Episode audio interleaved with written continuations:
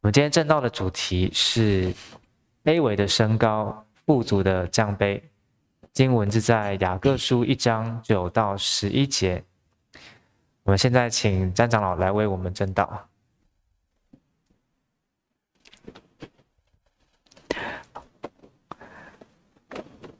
啊，弟兄姐妹平安哈。呃，平常啊，在实体聚会的时候，呃，当这个讲员问安的时候呢，呃，弟兄这个底下呢都会有弟兄姐妹的这个。回应啊，在线上就没有办法听到你们的回应。我相信你们心里面应该在回应哈。那今天的正道的主题呢是卑微的升高，富足的降卑。啊，首先让我来念一下今天的经文哈。雅各书一章第九节：卑微的弟兄升高，就该喜乐；富足的降卑，也该如此。太阳出来。热风刮起，草就枯干，花也凋谢，美容就消没了。那富足的人在他所行的事上也要这样衰残。以下是神的话：草必枯干，花必凋谢，唯有我们神的话必永远立定。我已经完成雅各书前八章的释经讲到了。呃，我发现呢，这些经文呢都有同样的一个大背景，那这个背景呢就是试炼。雅各好像在一出的舞台剧呀，啊，里面呢，那么舞台 他好像在推演一出舞台剧，那舞台的背景呢都一直没有改变，那他在不同的那个桥段中呢，会推出不同的主角，首先呢。是试炼中的大喜乐这个主角，那么其次呢，是在苦难中呢精炼出来的智慧。那么雅各呢，是否会在今天的经文中请出新的主角呢？那他的舞台是否换了呢？啊，离开苦苦难这个这个大背景大主题呢？现在就来让我们一起来探索今天经文的主角。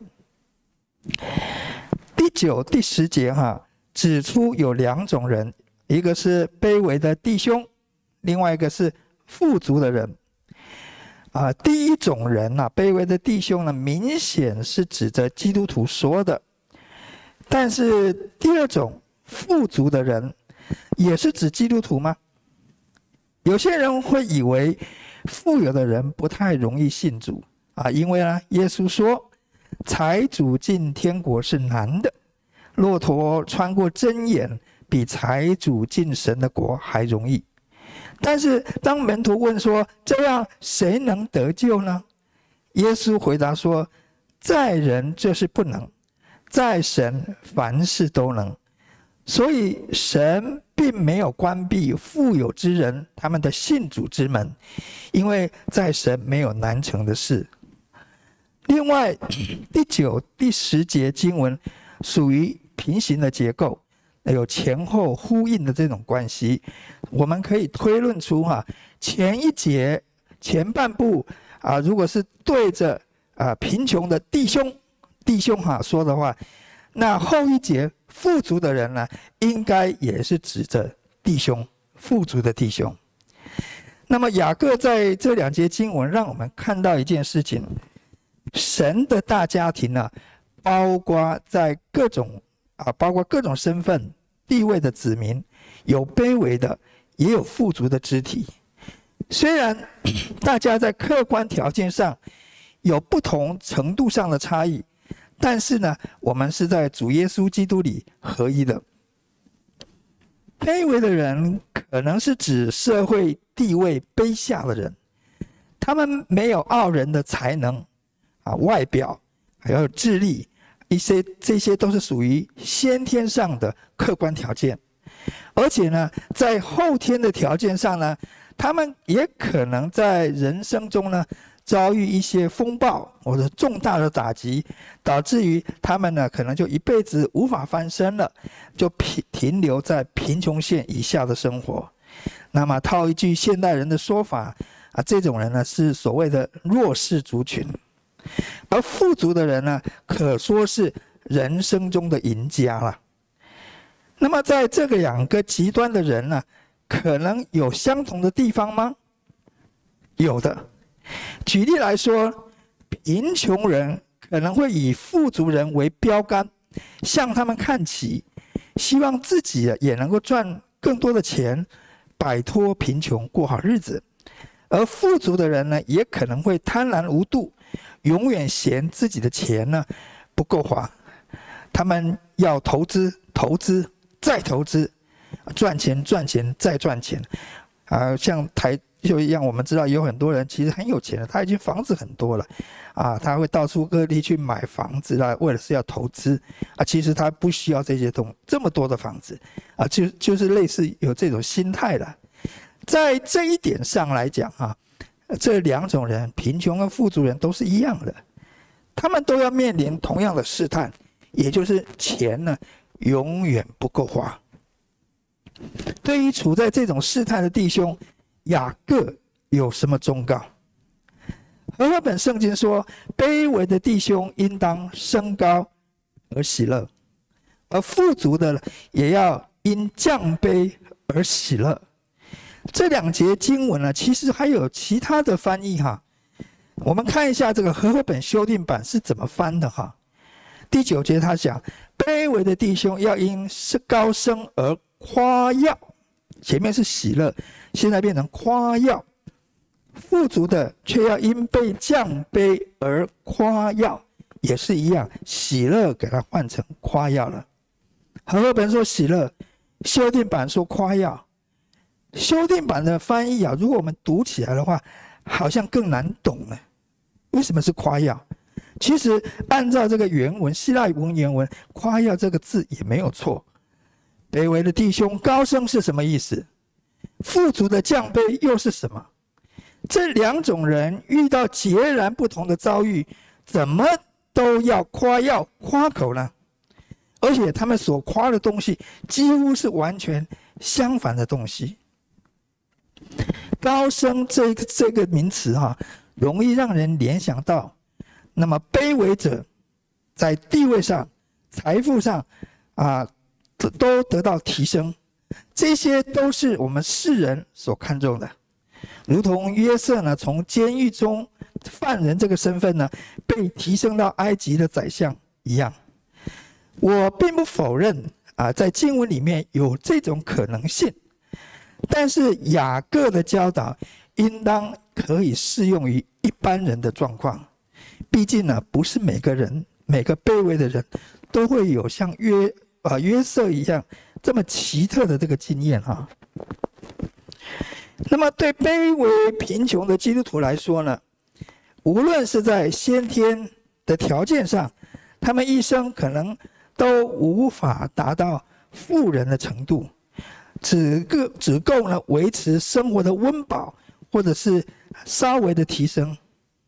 但是雅各说，所有卑微的信徒都可以享受到高升的这种待遇。这是什么样子的待遇呢？这个就是他们会因为信了主耶稣基督而成为在基督里的人了，与基督同样的被称为神的儿子，享受神儿子的特权与丰富。将来呢，要与基督一起作王，领受上帝家里一切的丰盛及产业。没错，他们在今生物质方面呢，所得的祝福呢，是不如富有的人，但是他们所享受到的属灵的祝福呢，却是饱足的、丰富的，甚至超过富人所享受得到的。他们今生可能穷困。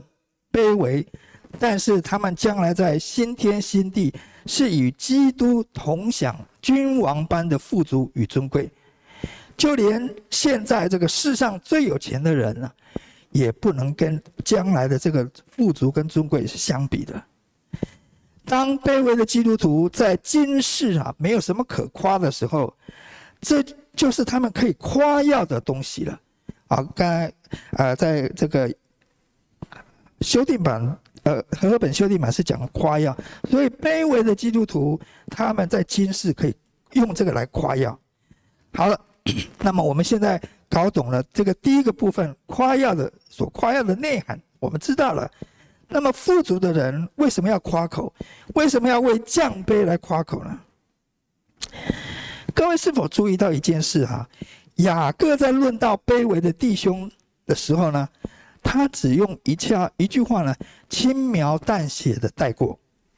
可是当他转向富人说话的时候呢，他的话就多了，而且多半是警戒的话。卑微的基督徒对将来的升高感到高兴，感到喜乐，这个是这个道理是很简单的。他们今生没有东西，没有多少东西可以依靠，很自然的就会把盼望呢放在属灵的以及将来的富足上。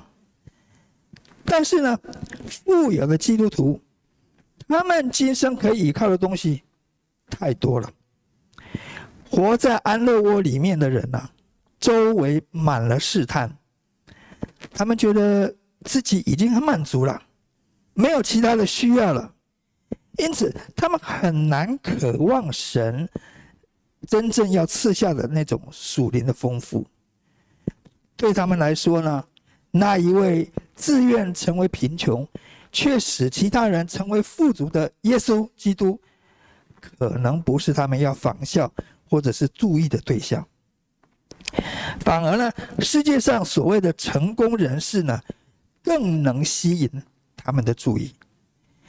雅各用草上的花形容这种人，他们的生活表面上有花的美容及亮丽，但是呢，其实他们的根基是相当脆弱的。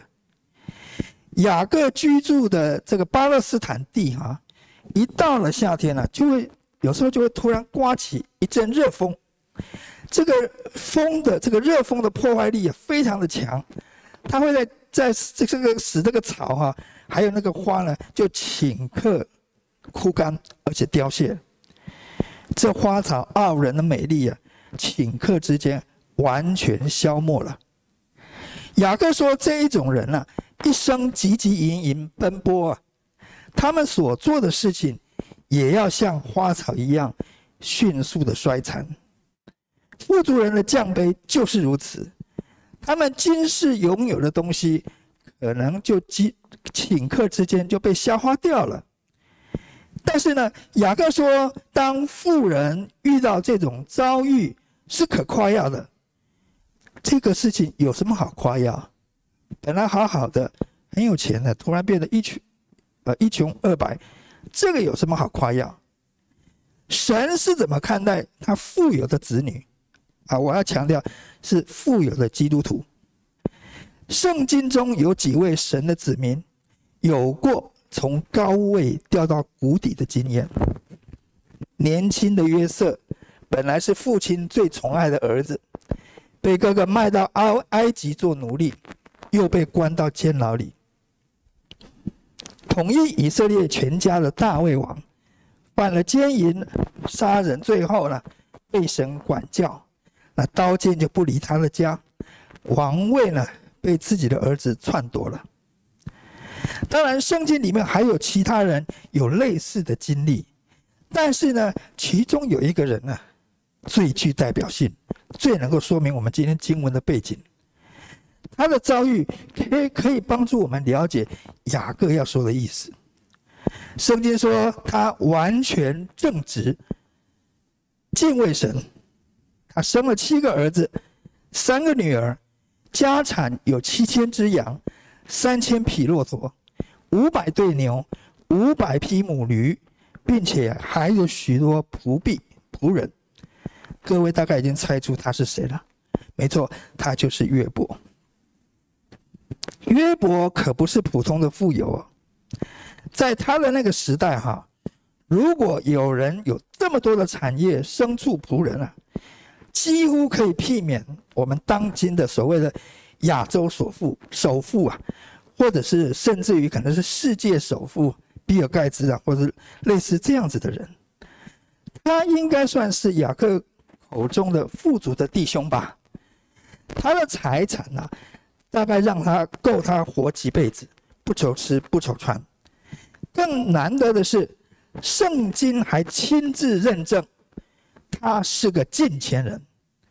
但是呢，天有不测风云，由于上帝许可撒旦伸手攻击约伯，他的牲畜呢就被掳走了，仆人呢被杀了，天上降下火来。将群羊和仆人都烧灭了。他的儿女呢，在长兄家吃饭的时候，有狂风刮来，房屋倒塌，全部都被压死了。最难想象的是，这一切都在一天内，一个接着一个的发生。约伯根本还来不及反应。后来，连约伯自己。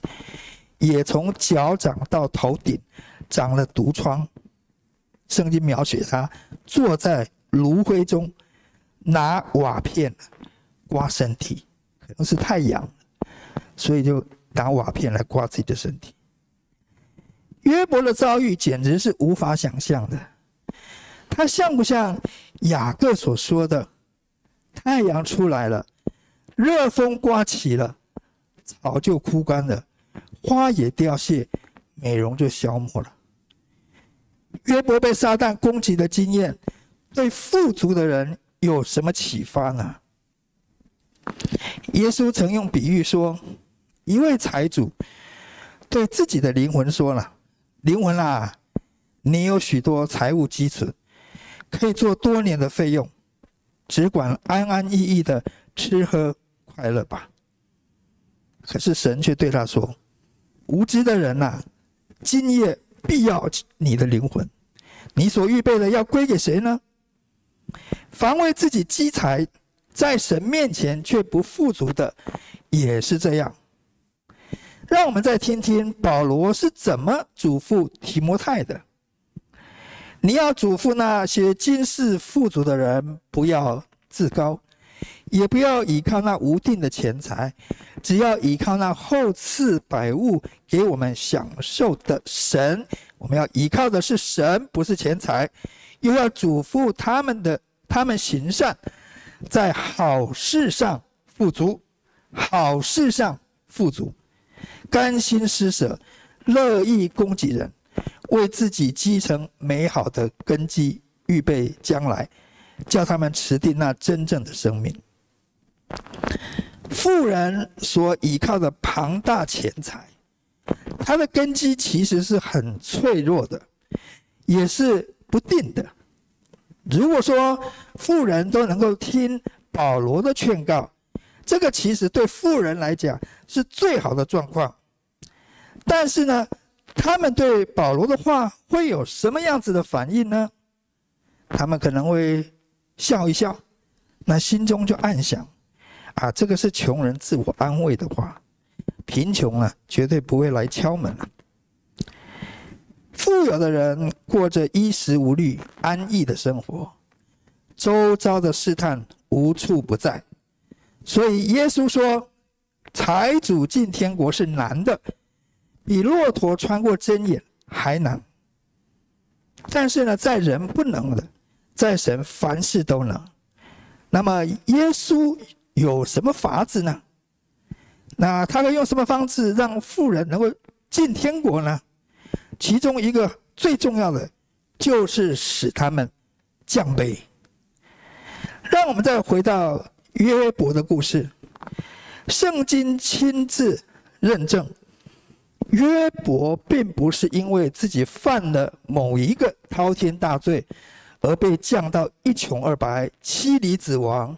体无完肤的困境，但是呢，加尔文以非常敏锐的观察力发现，当约伯受到朋友不公义的论断，还有激动的时候，他焦急难耐的情绪呢，渐渐就高涨，对自己遭遇呢，感到非常的厌恶。他的不忍耐，表现出对上帝的埋怨跟挑剔。他想要找上帝的错误，最后呢，他把自己提升跟与上帝同等的地位，要跟上帝理论，要辩论。他要求上帝给个说法，证明他到底哪里做错了，以至于受到刑罚。上帝终于在旋风中向他说话了。约伯本来期望上帝回答他的问题的，哪知上帝竟然噼里啪啦的反问约伯许多根本不相关的问题。在听完上帝第一轮质问后，约伯回答说：“我是卑贱的，我用什么回答你呢？只好用手捂口。我说了一次，再不回答；说了两次。”就不再说了。我们都以为上帝会放手了，想不到上帝又轰出一大堆约伯没有办法回答的问题。最后，约伯承认说：“我所说的是我不明白的。我从前风闻有你，现在亲眼看见你，因此我厌恶自己，在尘土和炉灰中懊悔。”神究竟说了什么，使约伯甘拜下风，使这个艺人甘拜下风，封住他的口了。其实约伯的提问啊，跟上帝的回复呢，似乎是鸡同鸭讲。约伯没有听到他想要从上帝得到的答案，但是从他最后向神的认罪所说的话，我们可以结论说。这次的苦难使约伯降卑了，更敬畏神了。虽然他没有得到自己认为应该得到的答案，但是呢，他不敢在神的面前，再也不敢了，在神的面前陈明自己的欲意，自己的意行，表明自己有多么的好，多么的义人。约伯的经历隐含着相当深奥的智慧。神的子女，若要学得谦卑、敬畏神，除了苦难，似乎没有其他方法会更有效、更深入人心了。约伯的一生其实预表了一个完美的人，他就是耶稣基督。腓立比二书六章八节说：“他本有神的形象，不以自己与神同等。”为强夺的，反倒虚己，取了奴仆的形象，成为人的样式。既有人的样子，就自己卑微，存心顺服，以至于死，且死在十字架上。西敏信条第八章论中保基督第四、第五条也说过，耶稣主耶稣基督极其乐意啊。极其乐意担任中保的职分，他生在律法之下，在他的灵魂里直接忍受最大的痛苦，在他的身体中受了极疼痛的苦主，被病而死，暂时处于死权之下。主耶稣凭他完全的顺服，还有牺牲自己，借着永远的灵一次。献给上帝，完全满足他父的供应。如果说呢，创造全宇宙最富有的主耶稣，尚且来到地上，做了一个真正的无产阶级啊！我为什么要说无产阶级？这是共产党的话啊！为什么要说他是无产阶级？一个，第一个，他在地上呢没有枕头，他活在地上的时候，他没有枕头。可以坐，呃，枕头的地方可以睡觉。第二个呢，他死后呢是埋葬别埋在别人的坟墓的。通常一般人在死前都会预备自己的那个棺材费啊，或者是呃我们讲的那个，也许是死后的一些呃葬仪社的这个费用，都有人都是会预备。耶稣是根本没有预备的，他自愿降卑，但是呢。上帝使他复活，升上高天，坐在神宝座的右边，为神的子民呢，重新夺回万有的一切。基督在地上降卑的一生，对富有的肢体有什么启示？无论是约伯的被降卑，约伯我认为是被降卑的，或者是基督的主动降卑，基督是主动的，他没有，不是人家突然要有一件事情发生，他还没有发生之前，他就主动要求要来做人了。都是这些都是经过神精心的设计的，这两种降杯都是的。神所发射出的每一支箭啊，射箭的箭啊，都肩负着重要的使命。他要使今世富足的人不要自高，不要依靠钱财，只要依靠神。富足的人若要夸口，就要夸自己的降卑。当他们被降卑，失去地上的财富时，反而会因祸得福，发现到那永不失去的，可以存到永永远远的属灵的财富，在基督里有永远的丰盛及荣耀。将来在大审判的日子里，主基督会对这些富人说：“好，你这又良善又忠心的仆人，你在不多的事上有忠心。”这里讲不多。其实就是指富人所拥有的财产，在基督来看，在神来看，那是不多的，跟天上来比是不多的。我要把许多的事派你管理，你进来享受你主人的快乐。这就是富人应当夸口的原因了。保罗说：“但夸口的，当指着主夸口，因为蒙悦纳的不是自己称许的。”乃是主所称许的。弟兄姐妹啊，今天的经文是不是针对你在说的？我们当中呢，有钱的人不多。呃，我们几乎我们教会是没有像比尔盖茨这么有钱的人。雅各对富足人的警戒，适合用在我们的身上吗？我认为是可以的。我们呢，虽然不算富有，但可能呢，比上不如，比下有余。世界上呢，总有其他人比我们更不幸的。我们可以说是他们眼中心眼中的这个有钱人。那这样看来，今天的经文应当可以应用到每一位信徒了。那么雅各要我们从当这当中呢，学到什么样的智慧的功课呢？弟兄姐妹啊，你如何看看待你自己所遭遇的逆境？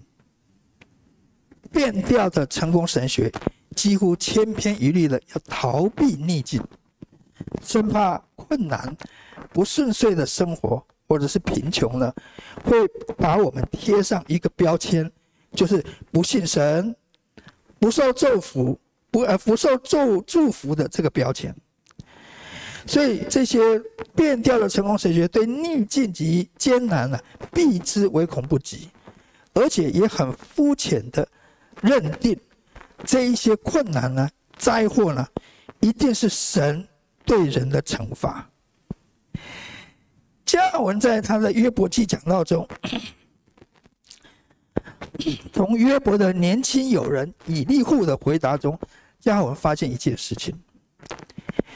逆境本身具有教导性功能，再强调教导性功能，它不完全是神对人的惩罚，它就好像是一个学校的老师，有时候会考验义人 是否真正的顺服神。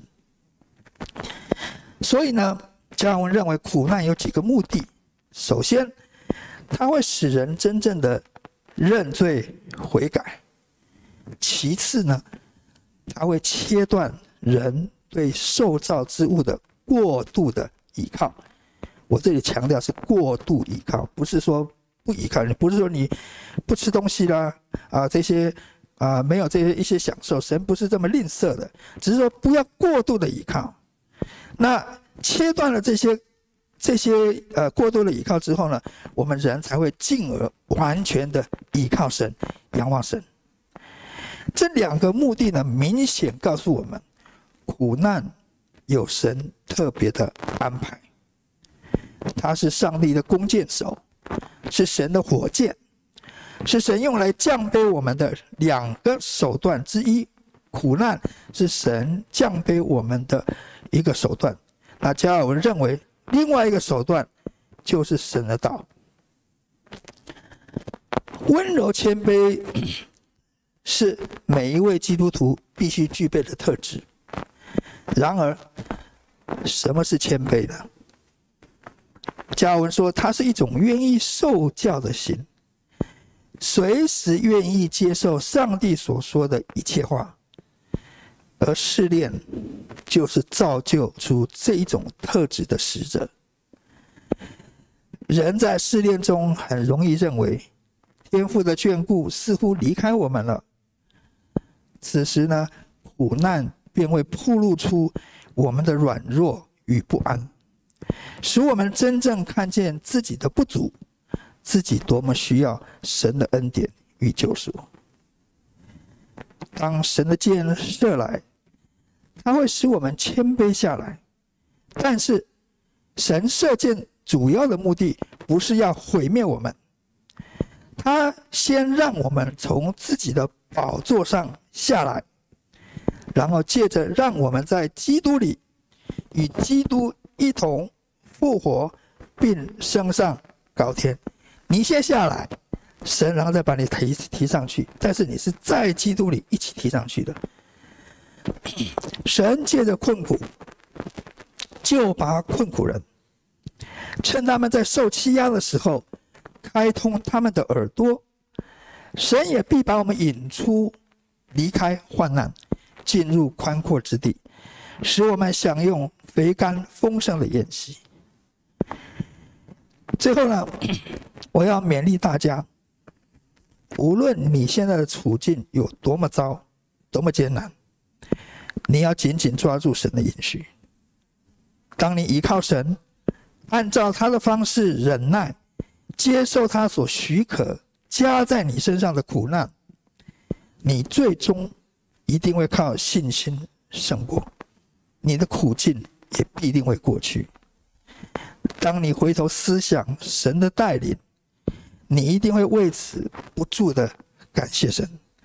感谢他在你身上奇妙的带领及工作，但是呢，不要忘了，也请你在经过试验之后呢，比较你的灵魂在苦难的前后状况，有中间有什么改变，还有就是你在经过苦难之后，你人会经历到了什么样子的更新，你一定会很惊讶的，神在你身上。做了一个何等奇妙的工作，或许这才是你所经历的最大的神迹吧。那现在就让我们来为自己的降卑来感谢神，我们一起祷告。天父，我们感谢你，因为我们是犯罪的，我们是不完全的，所以你许可苦难来炼净我们，许可苦难来。造就我们，使我们成为主你所眼中看为完全的人。感谢主，我们在人生里面，我们常常跌倒失败，但是主你却赦免我们，你用你父的慈爱把我们迎回家中，让我们能够啊，在父的这个爱里面能够悔改，能够继续的往前走。求主你使用今天的信息，帮助所有的弟兄姐妹，尤其是正在受苦的弟兄姐妹。我们这样子感谢祷告，是奉主耶稣基督的圣名求的，阿门。阿门。